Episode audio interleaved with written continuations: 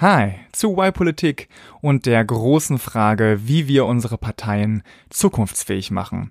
Denn das sollten wir unbedingt tun, sind sie doch super wichtig für das Funktionieren unserer Demokratie. Tanja und ich haben uns angeschaut, wie Parteien moderner werden können, was sie von Unternehmen wie zum Beispiel Spotify lernen können und warum sie dringend ihre Struktur über den Haufen werfen sollten. Eine Episode vollgepackt mit guten Ideen und dem ein oder anderen Schockmoment für alle Parteigänger, die sagen, das haben wir schon immer so gemacht.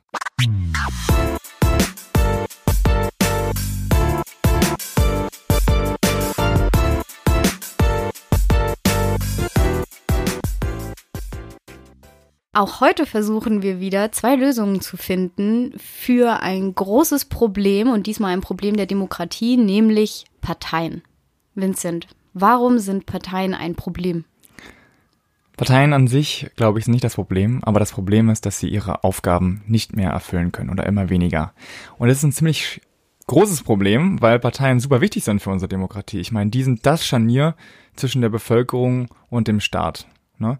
Und deswegen äh, haben die Gründungsmitglieder unseres Grundgesetzes damals äh, 1949 auch sich gesagt, hey, wir packen die dick ins äh, Grundgesetz, Artikel 21, sagen, was die zu tun haben und geben denen verdammt viel Geld, nämlich 165 Millionen Euro im Jahr. Und in vielen anderen Staaten haben sich die gleichen Leute, äh, nicht die gleichen Leute, aber haben sich Leute das Gleiche gedacht bei ihren Verfassungen und Parteien scheint irgendwie ein cooles Konzept zu sein. Es war, glaube ich, das Hit-Thema im 19. und 20. Jahrhundert. Ich glaube, so viel kann man sagen. Genau.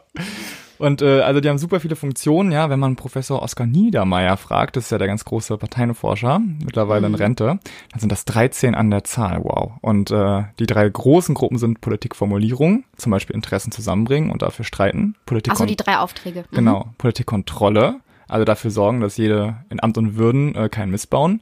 Und Personalrekrutierung, also die Kandidaten formen, finden, aufstellen und äh, im Grunde haben sie dafür ein Monopol, zumindest auf Bundesebene. Da gab es noch nie einen parteilosen Kandidaten, der es geschafft hat, in den Bundestag reinzuziehen.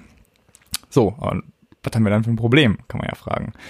Äh, ich würde sagen, eine Zahl belegt ganz deutlich, dass wir ein Problem haben, nämlich dass nur noch 26 Prozent der Bevölkerung in Deutschland den Parteien vertrauen. Was also irgendwie, wenn du das Scharnier bist zwischen Bevölkerung und dem Staat und dir niemand mehr vertraut oder nur noch ein Viertel, dann äh, ist es nicht gut. Ne? Und es lässt sich alles auch äh, erklären an der Entwicklung, die Parteien in den letzten Jahren genommen haben. Nämlich, dass die Mitgliederanzahl von 1998, die nicht ganz jung von uns werden sich vielleicht daran erinnern. Schröder ist Kanzler geworden äh, mit Rot-Grün.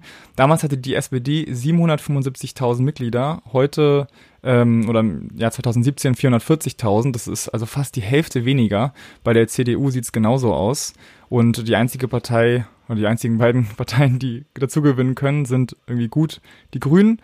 Die sind nämlich jetzt, glaube ich, dieses Jahr auf 70.000 gestiegen. Äh, und ja, leider die AfD, die natürlich auch von null auf, ich glaube, mittlerweile knapp 30.000 Mitglieder angestiegen ist. Aber das Gros der Parteien schafft es nicht mehr, die Leute irgendwie zu begeistern, zu sagen, hey, komm mit, komm hier rein. Ähm, und ähm, das deutet, drückt sich dann auch in der Überalterung aus. Also weißt du noch, wir hatten ja in der allerersten Folge von Y-Politik über äh, die Repräsentanz des Bundestages uns unterhalten mhm, und dass ja. die halt überhaupt nicht gegeben ist. Und äh, bei den Parteien schaut es auch so aus. Äh, was würdest du denn sagen, was das Durchschnittsalter ist von Parteien? So. Von den großen fünf oder? Zum Beispiel von der CDU. Mm, äh, 62. Ja, ist verdammt nah dran. Bist, ich liebe das, wie du meine Schätzfragen immer so gut beantwortest. also es sind äh, 60 Jahre ist es bei der CDU, auch bei der SPD. Und die Grünen sind die jüngsten, ja, mit 50 Jahren. Und ähm, das muss man natürlich in Relation setzen zur Bevölkerung. Und für die Bevölkerung ist das Durchschnittsalter 44 Jahre. Also die Parteien sind noch mal älter als ähm, die Gesamtbevölkerung. Und deswegen, ja, die Leute, die dort die Geschicke bestimmen, sind eben auch eher älteren Semesters. Ja, natürlich haben die nicht die Perspektive, die wir haben, die Digital Natives, äh, die voll im Internet leben, sondern die sind noch eher mit der Schreibmaschine oder. Aber kann man mit der Schreibmaschine seine Aufträge heute nicht mehr erfüllen? ich glaube, es, wird, ich glaube, es wird schwierig, ja. Ähm, und nicht nur Ältere sind überrepräsentiert, sondern vor allen Dingen auch Männer. Das ist ziemlich krass. Also es geht von Extremfall AfD, wo 84 Prozent der äh, Mitglieder einfach Männer sind, bis zu Grüne. Die sind, da sind es nur 61, aber das ist immer noch eine deutliche Mehrheit. Ähm, und auch beim Hochschulabschlüssen ist es so, dass die Parteien eben besser gebildete Leute haben. Also bei den Grünen sind es 68 Prozent. Die CSU, überraschenderweise, dachte ich, äh, hätte ich nicht erwartet, äh, die haben den geringsten Anteil mit 33 Prozent. Das heißt natürlich, dass die Aktiven in Parteien einfach an anderen Lebensrealitäten sich bewegen als jene, die in der Bevölkerung rumlaufen und eben vielleicht keinen Hochschulabschluss haben, jünger sind und äh, weniger Geld zur Verfügung haben. Ja, Glaubst das, du, das hat sich verschlimmert? Weil war, war es früher nicht auch so, dass schon immer mehr Männer in Parteien waren als Frauen, ja, auch das, wenn ja, das, das in der Bevölkerung anders aussah? Ähm, es, es waren schon immer mehr. Auf jeden Fall, es waren immer mehr Männer. Ich glaube tatsächlich, dass es früher wahrscheinlich noch mehr Männer waren als, äh, als heute. Ja. So im Durchschnitt. Aber es ist ja trotzdem schlecht. Also wenn wir wollen, dass die Leute sich beteiligen in den Parteien und dass die Parteien das auch widerspiegeln, was die Bevölkerung bewegt, dann wäre es schon nicht schlecht, wenn es einigermaßen repräsentativ wäre. Ne? Naja, und äh, warum ist es jetzt alles so wichtig? Warum diskutieren wir das in der heutigen Folge? Ähm, ich glaube, dass die, diese Schwäche der Parteien eine der Gründe ist, warum so eine allgemeine Unzufriedenheit mit unserem politischen System herrscht. Ja? Das System wird einfach unserer heutigen Zeit, dem dritten Jahrtausend, nicht so gerecht. Und äh, deswegen sollten wir dringend darüber reden, wie wir Parteien als Teil dieses Systems, das wir ja irgendwie insgesamt doch ganz gut finden mit der Demokratie, dass wir die fit machen. Ne? Mhm. Äh, also von meiner Seite wird es heute vielleicht ein bisschen Politik-nerdy. Ich weiß nicht, wie es bei dir ausschaut. Äh, aber ja, lass dich überraschen. ja, ich bin gespannt, ähm, was deine Lösung ist, wie wir die Parteien reformieren, fit retten, fürs 21. Fit Jahrhundert ja, genau. machen, indem wir eigentlich schon mittendrin stecken, aber ja. wir sind einfach ein bisschen spät dran. Genau. Los geht's mit dem ersten Punkt ähm, von mir. Das, was ich so das Hauptproblem finde, ist, dass die Parteien mit ihren Strukturen, und du hast beschrieben, wie alt die sind, mhm. sehr alt für so Leute wie wir vor allem, ähm, und äh, das also sie sind halt nicht mehr eingerichtet auf das, wie Menschen heutzutage leben und wie die Welt heutzutage funktioniert. Und die Welt heutzutage ist nun mal schneller geworden, sie ändert sich schneller, Nachrichten und Informationen gehen schneller um die Welt, wir sind globalisierter, vernetzter und dadurch ist, hat sich auch die Komplexität von Politik und politischen Entscheidungen erhöht und Parteien müssen auf diese neue Lebenswelt irgendwie reagieren, auf diese neue Umwelt, die sie haben. Und Stabilität bedeutet manchmal auch, dass man flexibel sein muss und nicht. Ich habe ich hab versucht, mir ein Bild auszudenken vorhin, aber es ist ein bisschen. Es ist eine Schlange. Nein, wenn, stell dir einen Wackelpudding vor ja, stell und vor. stell dir einen Backstein vor. Ja. Und wenn du die Sachen einfach nebeneinander legst, was würde, was würde man erstmal sagen, was stabiler ist? Der Backstein. Der Backstein, ah. richtig. Aber was, wenn in einer, wenn du jetzt dir das, diese zwei Gegenstände in einem Raum vorstellst, wo ganz viele Kräfte auf diese, ja. die, diesen Gegenstand ja. einwirken, ähm, was wäre dann stabiler? Der Wackelpudding. Der Wackelpudding, genau, weil er sich halt ja. anpasst und da mitgeht und nicht ähm, starr bleibt und so ja. kann man sich vielleicht ein bisschen vorstellen, dass manchmal kommt auch Stabilität aus Flexibilität. Ja. Auch wenn der das Kern wie muss gegensätzlich gleich anhört. bleiben vielleicht, aber sehr viel, ein großer Teil der Organisation kann sich irgendwie verändern. Ja. Das gefällt mir sehr schön. Sehr schön. Tanja. Bei Bob Gebäuden ist es ja das Gleiche, wenn man sie erdbebensicher machen möchte. Ja. Man muss die Häuser flexibel Schwingend, bauen, ja. genau, damit sie, wenn Erdbeben passieren, da ein bisschen die Bewegung aufnehmen können. Und Parteien müssen diese Bewegung eben auch aufnehmen. Und ähm, es ist ja nicht so, dass es da noch nicht Beispiele in der Welt gäbe. Und zwar Unternehmen und moderne Firmen, mhm. die sich versuchen, auf diese komplexe globalisierte Welt einzustellen. Und jetzt ähm, werfe ich ein Schlagwort hier rein, aber wir dröseln das gleich auf. Mhm. Und zwar sind diese Firmen oder versuchen sie mit Agilität zu arbeiten, ah. also agil zu sein. Ja. Und drei Punkte, die diese Agilität von Unternehmen auszeichnen, sind zum Beispiel, dass sie näher am Markt arbeiten, dass es vor allem um das Produkt geht, was das Unternehmen entwickelt und auf den Markt bringt und das Vorgehen iterativ und inkrementell ist. Was soll das super, denn heißen? ja, super viele schreckliche Worte. Und ich finde solche Marktworte und Prozesse auch eigentlich ganz ja, eigentlich gar nicht cool, aber wir übersetzen das mal, was das eigentlich in einem politischen System bedeuten würde.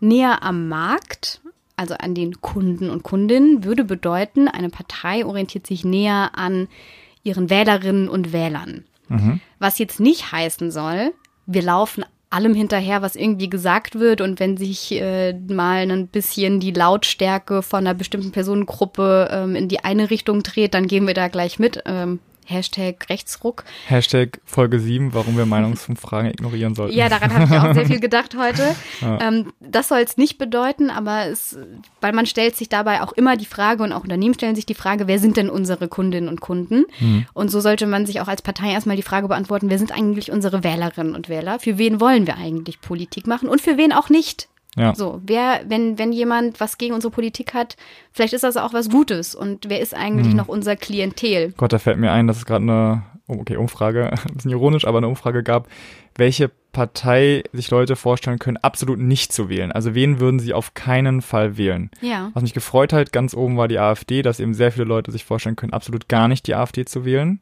Und ganz unten, also die Partei, die sich noch sehr viele Leute theoretisch vorstellen, ah nee, Offen also würde, ja. ja, ja, oder die, die diese ja eben sich vorstellen können, nicht, nicht, nicht, nicht zu, ja, du weißt schon, was ich meine. Also die Partei, gegen die man so wenig hat, dass man nicht ausschließen kann, kategorisch nicht ausschließen genau, würde. sie zu wählen. Und das war die SPD.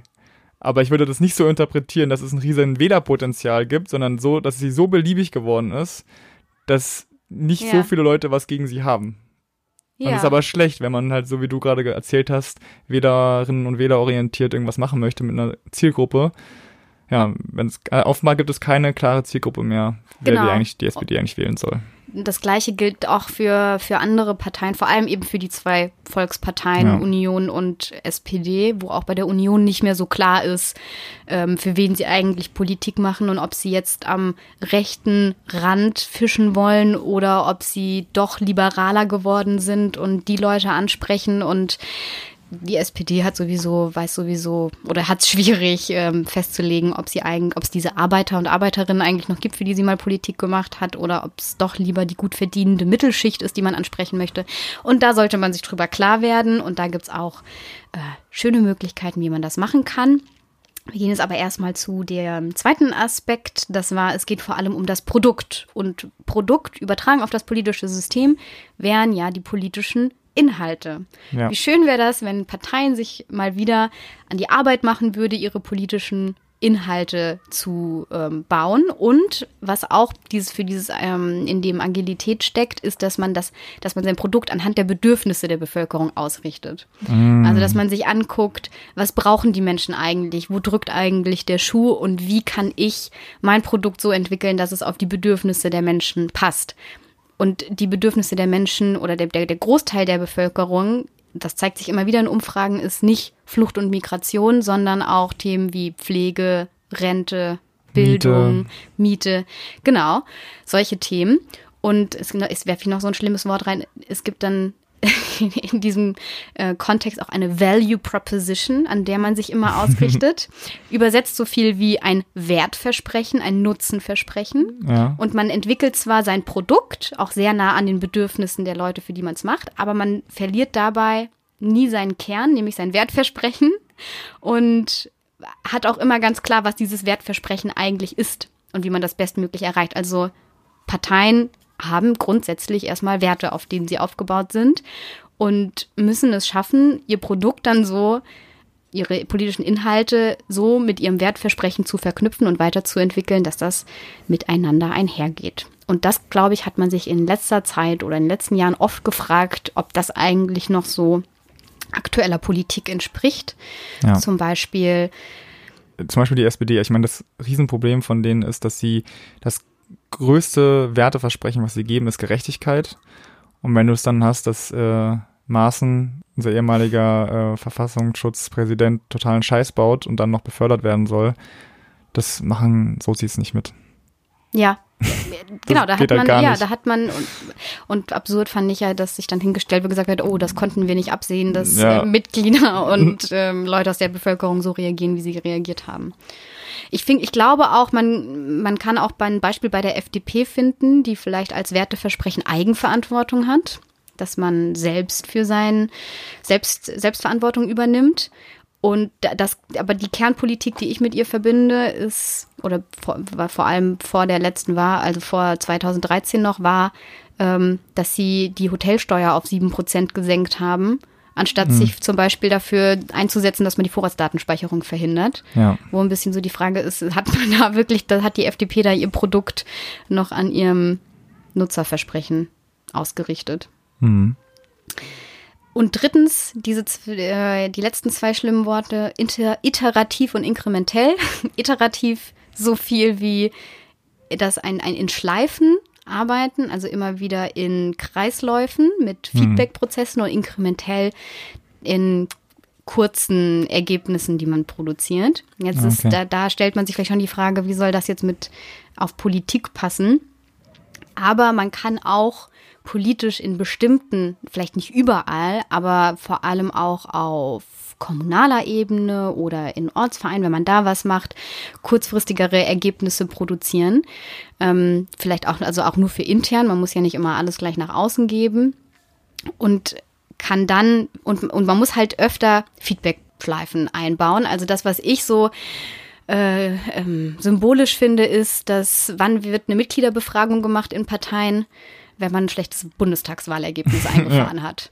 Und Ja. das passiert alle vier Jahre. Und dann macht man eine große Mitgliederbefragung und guckt mal, was eigentlich die, die Basis so denkt von dem, was man da macht. Und das ist halt, so funktioniert das nicht. Man muss viel schnellere Feedbackschleifen einbauen, um viel schneller zu lernen, um viel schneller auch Fehler, die man gemacht hat, zu sehen, aufzugreifen und daran zu arbeiten. Und wenn man solche Gedanken irgendwie einbauen würde in seine politische Arbeit, glaube ich, würde man viel schneller vorankommen und sich auf solche komplexeren Sachen einstellen können. Du, du grinst so. Ja, ich grinse so in mich hinein, weil ich nämlich nachher sowas vorschlagen werde, ohne aber diese hochtrabenden Beratersprech äh, gewusst zu haben Ja, davon. ich finde es auch äh, ganz schlimm. Aber äh, eigentlich ja. finde ich, ähm, da kann man sich so gut entlanghangeln. Ja. Und das, was halt bei, sorry, aber es funktioniert bei so vielen Startups, die groß werden wie Spotify und ähnliche, Mhm. dass es ähm, vielleicht gar nicht so schlecht ist, das mal zu übersetzen, nicht auf einen marktliberalen Kapitalismusprodukt, sondern auf ähm, Politik. Und ähm, ich glaube, es wäre viel geholfen, wenn man sich daran halten würde. Und jetzt noch zwei Negativbeispiele, an denen man, finde ich, schön sieht, dass Parteien halt eben noch nicht nach diesen Prinzipien funktionieren oder versuchen zu handeln. Und das erste Beispiel, oder das sind zwei Parteien, die versucht haben, sich zu erneuern oder gerade dabei sind. Das eine ist die FDP, die nach der vorletzten Bundestagswahl 2013 ja aus dem Bundestag geflogen ist und dann große Erneuerung angekündigt hat. 2017, jetzt letztes Jahr bei der Wahl auch wieder eingezogen ist. Aber viele sich gefragt haben, hat das Produkt der FDP, haben die politischen Inhalte, haben die tatsächlich daran gearbeitet und das weiterentwickelt? Oder wenn man noch an die Plakatkampagne denkt von letztem Jahr mit Christian Lindner im weißen Hemd, ganz fancy, Instagram-like, mit seinem Handy, mit seinem Smartphone in der Hand, haben sie nicht einfach das Marketing verbessert. Und das ist halt nicht die, die, die Idee ist halt auch an dem, was einem also dem, was so der, der Kern dessen ist, was man eigentlich möchte, zu arbeiten und das weiterzuentwickeln und wirklich zuzuhören, was die Leute daran gut finden und was man anders machen kann und nicht die gleiche marktliberale Politik mit einem Lindner neu zu verkaufen. Das ist halt Ja. eigentlich nicht die Idee von sich weiterentwickeln und auch nicht mein, mein Verständnis von Erneuerung. Aber gut, das ist das eine Beispiel. Das andere Beispiel natürlich die Partei, die gerade versucht, sich zu erneuern, die SPD. Die ist jetzt seit ungefähr einem Jahr dabei, seit der letzten Bundestagswahl und es ist nicht so richtig viel bisher sichtbar geworden, wo man sagen kann, ah, sie haben jetzt das gemacht und das gemacht und das gemacht, sondern irgendwie ist jetzt ein Jahr lang relativ wenig sichtbar gewesen. Und wenn man im Sinne von schnellen Ergebnissen, also inkrementell vorgehen und dann vielleicht einen Feedback-Prozess einbauen und, und dann weitergehen, hätte man zum Beispiel, es gibt jetzt ein Debattenportal, ein Forum, wo man ähm, Argu- ähm, Diskussionen führen kann, wenn man Mitglied dieser Partei ist. Und das haben sie, das war auf einmal da vor ein paar Wochen. Und wie schön wäre es gewesen, wenn man vielleicht schon schneller da sowas mal den Mitgliedern gegeben hätte, die hätten sich das angucken können, vielleicht eine Alpha-Version und eine Beta-Version. Man hätte gesagt, hm, da sind noch ein paar Sachen, die könnte man vielleicht besser Ja. machen, wie man sich Beiträge zum Beispiel anzeigen lässt, wie man die filtern lässt, was man für Möglichkeiten hat, mit Leuten, die da zu diskutieren, zu interagieren, vielleicht nicht nur, indem man lange Texte schreibt, sondern auch indem man ja Sachen priorisiert, Sachen ähm, upvoted. ja, hochvotet, runtervotet, indem man vielleicht auch miteinander sprechen kann, kurze Videokonferenzen, Abstimmungen durchführen kann. Also es gibt im Internet mehr Möglichkeiten als ähm, ich schreibe Diskussionsbeiträge in Foren, ja. wie man das noch in den 90er Jahren gemacht hat. Ähm, da gibt es einige Verbesserungen, die hätte man, glaube ich, alle herausfinden können und machen können. Und dann, ähm, bevor man das jetzt groß rausbringt und sagt, hier, das ist das fertige Produkt und damit vielleicht auch mehr die Bedürfnisse der Mitglieder kriegen können, weil so wie ich jetzt, ich habe mich da mal durchgescrollt, ich weiß nicht, die Beteiligung ist jetzt nicht so hoch, wie ich mir das gewünscht hätte. Und ich finde es auch nicht so attraktiv, wie ich mir das gewünscht hätte. Aber es gibt schon viele Verbesserungsvorschläge. Vielleicht kriegt ihr die ja noch umgesetzt. Noch ja. Ich weiß, dass ziemlich viel von dem, was ich gesagt habe, auch Gegensätze sind, die man miteinander vereinen muss, wenn man solche Prinzipien in Parteien bringt. Aber anders ist es, glaube ich, nicht möglich. Und äh, die Sache ist nun mal komplex und man muss versuchen, auch solche Gegensätze zu vereinen in seiner Arbeit. Und ich glaube, das ist vielleicht ein besserer Weg zum Ziel, als gar nichts zu machen und zuzugucken.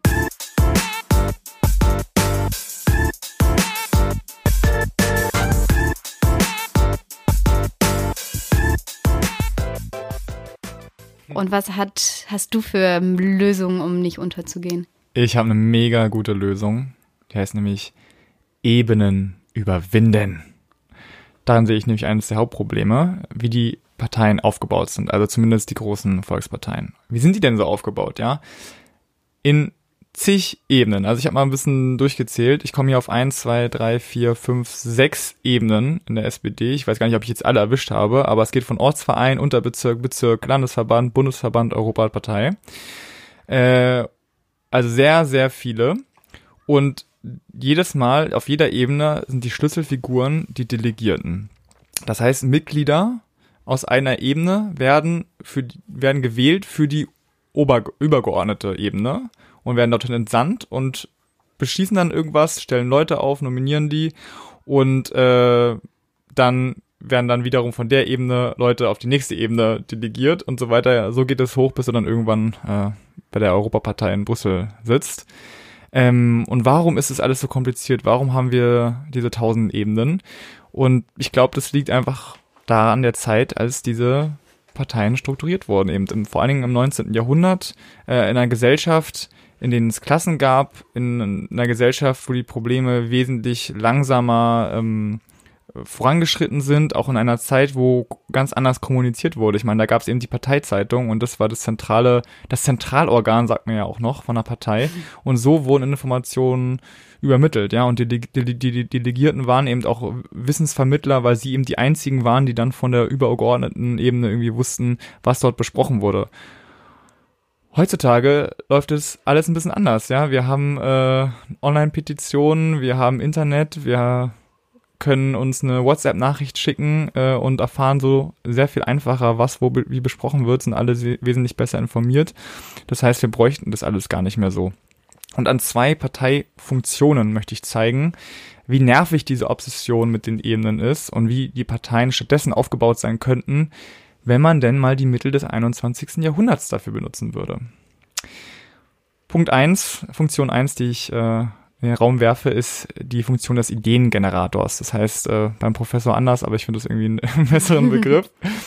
Wie ist es denn bislang? Ja, also bislang, jetzt stell dir mal vor, du bist äh, eine brillante junge Frau im Ortsverein Buxtehude und du hast eine tolle Idee, wie, ähm, wie die Europapolitik der SPD aussehen sollte zum Beispiel, ja. Da musst du erstmal in deinem Ortsverein die Leute überzeugen, dass sie dafür stimmen, okay. Dann musst du wahrscheinlich als Delegierte aufgestellt werden für den Unterbezirk, damit du dort dann deine Vorschläge ähm, ja, vertreten kannst. Auf dieser Ebene musst du wiederum alle überzeugen und so weiter, dann geht es immer so weiter hoch, bis du dann irgendwann nach zwei Jahren äh, auf Bundesebene angelangt bist, beim Bundeskongress, nur um dann festzustellen, dass die Antragskommission des Bundesparteitags meint, dein Antrag stünde im Widerspruch zur bisherigen Parteipraxis und deswegen empfiehlt ihn abzulehnen, was dann natürlich auch alle sofort machen.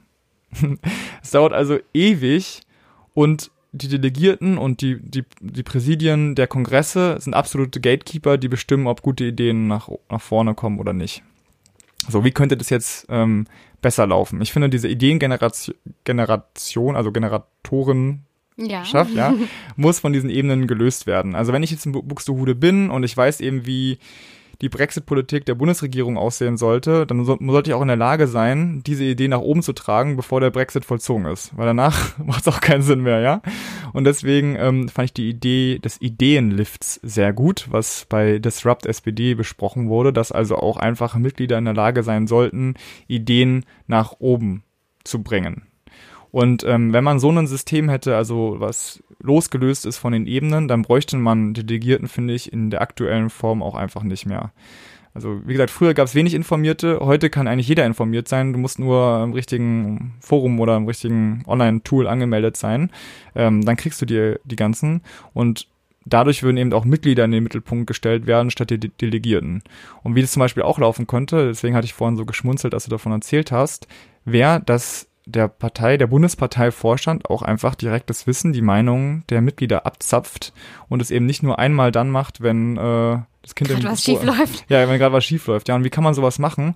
Ganz viele von euch kennen bestimmt ähm, diese Online-Umfragen, die man so sieht auf Medien, wo man dann, es gibt so eine Aussage und dann gibt's ne, das eine extrem links, das andere extrem rechts und du kannst dann so dich positionieren, wo du dich, äh, ob du zustimmst oder eher nicht. Und dann siehst du auch, wie alle anderen so einigermaßen abgestimmt haben. Also so eine Art Thesenbarometer. Warum macht der Parteivorstand nicht einfach regelmäßig, von mir aus auch sogar jede Woche, jede zweite Woche, so einen Thesenbarometer und vor der nächsten äh, Parteivorstandssitzung oder Präsidiumssitzung, wie es heißt, wissen die dann einfach, wie die Mitglieder ticken, was denen wichtig ist, ja, wo der Schuh drückt, wie du vorhin gesagt hast. Das ist alles gar kein Problem. Das können also fast alle Leute in Deutschland haben Internet. Auch meine Oma hat ein iPad. Also ich meine, es ist einfach möglich und so kannst du es eben verhindern, dass alles super lange dauert und dass die Delegierten Gatekeeper sind, die verhindern, dass gute Ideen nach oben kommen. Und dann muss man aber wieder aufpassen, dass man es nicht falsch interpretiert als Parteivorstand ja. oder überinterpretiert, je nachdem, wie viele Menschen von der Parteibasis mitmachen. Und ja. auch, ähm, ja, man hat ja immer ein bisschen mehr einen Blick Parteibasis, Wählerschaft.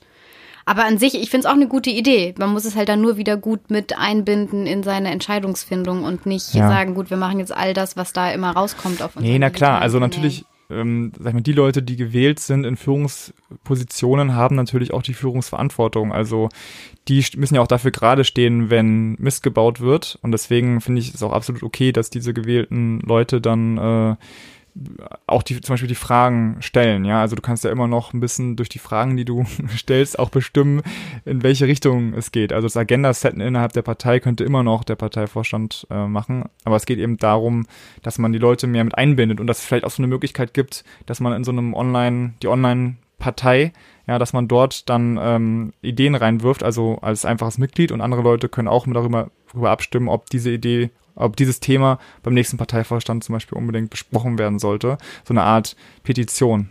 Ja, wie auch im Bundestag es Petitionen gibt, wo man dann sagen kann, ich ja. möchte, dass dieses Thema im Plenum besprochen wird. Man braucht eine gewisse Anzahl von Unterstützern und Unterstützer, genau. um das dann das ist auch wirklich, also natürlich kostet das alles mhm. Geld, natürlich kostet das alles, keine Ahnung, eine Million Euro oder so, aber ganz ehrlich, es wird so viel Geld für irgendein Scheiß ausgegeben, dass man ja wohl noch mal eine Million in die Modernisierung unserer Partei investieren kann.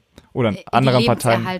Ja, oder die natürlich auch von anderen Parteien auch. Also ich glaube, wenn man, wenn man nicht das macht, was die Leute sowieso jeden Tag tun, nämlich im Internet irgendwie sich bewegen und dort Interaktion haben, mit anderen Leuten ins Gespräch kommen und so, wenn man stattdessen diese Partei, Lokalebenen und so weiter beibehält, ja, kein Wunder, dass die Leute keinen Bock darauf haben dann geht's den Leuten, dann geht's den Parteien wie mit den Sparkassen, die auch immer mehr Mitglieder verlieren, weil die Leute halt lieber zu N26, äh, ING DIBA oder anderen Direktbanken gehen, weil sie da halt leichter äh, sich verwalten können mit weniger Aufwand. Ist einfach so. Wie du gesagt hast, im Grunde sind ist die Wählerschaft oder die Parteimitgliedschaft sind auch eine Art Kunden. Und denen muss man es leicht machen. Ja. Ja. Äh, Punkt zwei ist nämlich Personalrekrutierung. Also es ist ja so, die Parteien haben das Monopol darüber, wer in Amt und Würden kommt für den Staat. Also sowohl was Parlament angeht, was Regierung angeht, äh, Verwaltungspositionen und so weiter, ja. Und um nominiert zu werden in deiner Partei, brauchst du eine, musst du eine Sache besonders gut können und das ist Partei.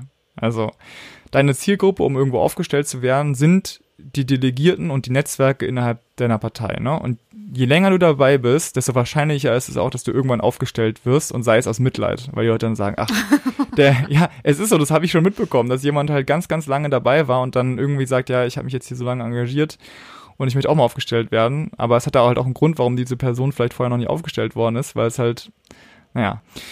So, das heißt, ähm, ja, du musst in die Partei hineinwirken und dein Auftreten nach außen oder dein Wissen in einem Bereich sind einfach untergeordnete äh, untergeordnete Charakteristiken von dir. Das ist alles zweitrangig im Vergleich zu deiner Fähigkeit, Leute innerhalb der, innerhalb der Partei zu überzeugen.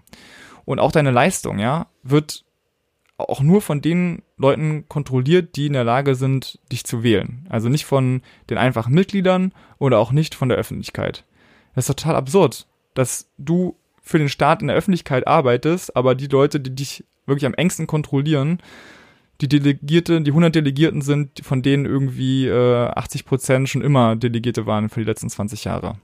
Und das finde ich erklärt auch, um jetzt mal ein Beispiel zu nehmen, warum so ein Politiker wie Elmar Brok seit 38 Jahren Europaabgeordneter ist, obwohl er seit Jahren sich Lobbyismusvorwürfen ausgesetzt äh, sieht äh, könnt ihr mal alles googeln mit Bertelsmann und so weiter in den 1990er und Anfang der 2000er Jahre. Und jeder in Brüssel weiß, dass er ein Choleriker ist, der seine Mitarbeiter und vor allen Dingen die Praktikanten super schlecht behandelt. Ja, also ich finde, wer, es zeigt sich ja im Charakter eines Menschen, er zeigt sich darin, wie er mit Leuten umgeht, die ihm untergeordnet sind, sei es jetzt seine Angestellten oder sei es, äh, weiß nicht, Kellner oder oder so, ja, in einem Restaurant. Und wenn jemand so schlecht die Leute behandelt, dann finde ich, ist diese Person nicht dafür geeignet, seit 38 Jahren die Europapolitik maßgeblich mitzubestimmen. Und ich glaube, in einem anderen System, wo er eben nicht nur ähm, seine Macht basieren würde auf die Partei, die Parteikreisen, die ihn da in dieses Amt gehoben würden, dann wäre so jemand einfach schon lange weg. Punkt. Und das ganze System, so wie es momentan ist mit der Personalrekrutierung, ist super schlecht für äh, junge Menschen, für internationale Mobile, was du gesagt hast, oder noch nicht mal international, sondern einfach für mobile Menschen, die von einem Ort zum anderen reisen, äh, für Quereinsteiger, für Experten, für eine ganze Menge Leute, die, glaube ich, gut für unsere Politik wären. Wie, wie, wie kriegen wir jetzt die Lösung hin? Ähm, das ist natürlich ein Riesenthema irgendwie. Die Punkte, die mir eingefallen sind, ist zum, einmal, zum einen ganz, ganz wichtig, Begrenzung der Amtszeit.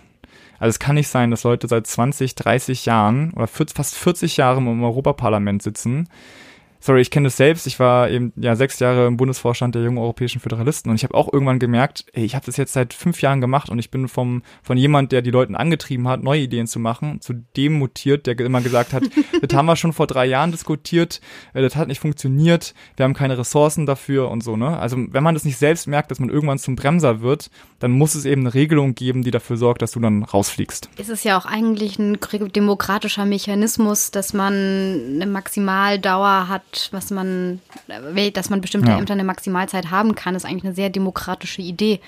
Ja. Das dann einfach objektiv für alle gilt, die dieses Amt haben und nichts ja. mit der Person zu tun hat, sondern. Genau. Und da würde man auch dafür sorgen, dass vielleicht weniger so ins Berufspolitikertum ähm, steigen und so weiter. Naja, also ich glaube, das wäre eine Möglichkeit. Eine andere Wahl, eine andere Möglichkeit, die man allerdings richtig gut einbetten muss, sind Urwahl, Urwahlen, also dass Mitglieder bestimmen können direkt, wer aufgestellt werden soll ähm, damit eben nicht nur Funktionäre eine Chance haben. Ich kann mir, es müsste aber echt anders gemacht werden, als momentan gemacht wird. Was ich mir super gut vorstellen kann, ist so ein interner Valomat. Ja, also du mhm. kannst, jedes Mitglied kann sich für irgendeinen Posten, also dann natürlich, weiß nicht, kommt natürlich darauf an, wo und so, aber kann sich dann für, ähm, für eine Position bewerben und muss aber eben auf so einem Online-Tool bestimmte Fragen beantworten, damit nämlich überhaupt die Mitglieder, die dann die ganzen Kandidaten ja bewerten sollen und in Amt und Würden bringen sollen, dass die überhaupt eine, Ver eine Vergleichsmöglichkeit haben. Weil ansonsten werden bei Urwahlen natürlich nur die gewählt, die, die schon am, ja, die man kennt. Das ist mhm. einfach so ein psychologischer Effekt. Man wählt das, was man schon gehört hat oder findet das besser, was man schon mal gehört hat. Ja, also interner Valomat finde ich mega gut. Oder so ein Politik, Politik Tinder, ja, dass man die Leute durchswiped und so ein bisschen was Nach mit denen Aussehen. erfährt. nee, ja, dann ist natürlich ein bisschen nicht nur ein Aussehen, sondern auch ein paar Fakten dazu, dass man mit denen vielleicht am besten chatten kann, dass es so eine Zeit gibt, wo du mit den Leuten äh, chatten kannst, ähm, öffentliche oder in Partei, äh, parteiöffentliche Question and Answers und so weiter.